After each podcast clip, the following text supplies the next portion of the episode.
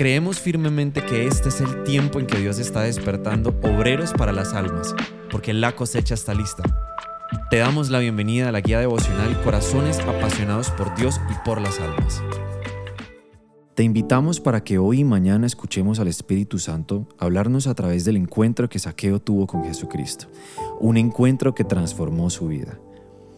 ¿Quién era Saqueo?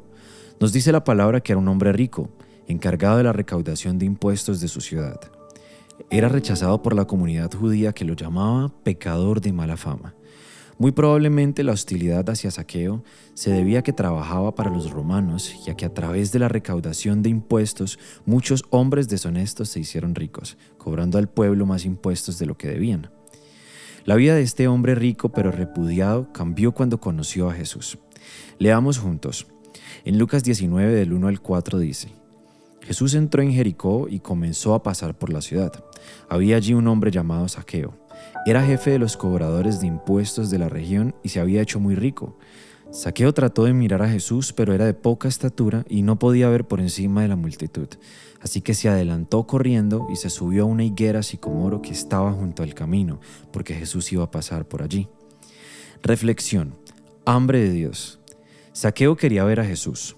Tenía hambre de Dios y quería conocer al Maestro, aquel de quien todos decían que hacía señales del cielo. Como Él, seguramente muchas personas a tu alrededor también están anhelando y esperando con ansias el reino de Dios, justicia, paz y gozo. Su deseo de ver a Jesús lo llevó a superar el qué dirán y a dejar de lado la vergüenza. Lo más importante era ver a Jesús, y Saqueo se subió a un árbol.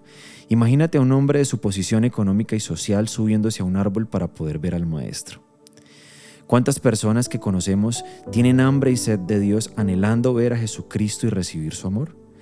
Él habita en nuestro corazón y nos ha dado la hermosa bendición de poder llevar su reino a otras personas a través de nuestro amor, de nuestra fe y gentileza, de nuestras palabras y de nuestras oraciones.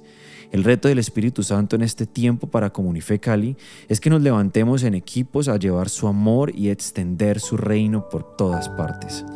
Este jueves en Comunife tendremos la capacitación Evangelismo Digital para todos los que aceptamos este reto. Dispón tu agenda para participar, sigamos creciendo y sirviendo al Señor. Oremos. Padre Dios, entiendo que me has enviado a llevar tu luz y tu amor como parte de mi vida diaria para mostrar a los que me rodean cómo tener un encuentro con Jesucristo. Ayúdame a estar atento a las personas que conozco para discernir quienes tienen hambre y sed de ti y poder hablarles de tu gran amor. Amén. Desde Comunife Cali, te bendecimos y oramos para que tu corazón siga siendo apasionado por Dios y por las almas.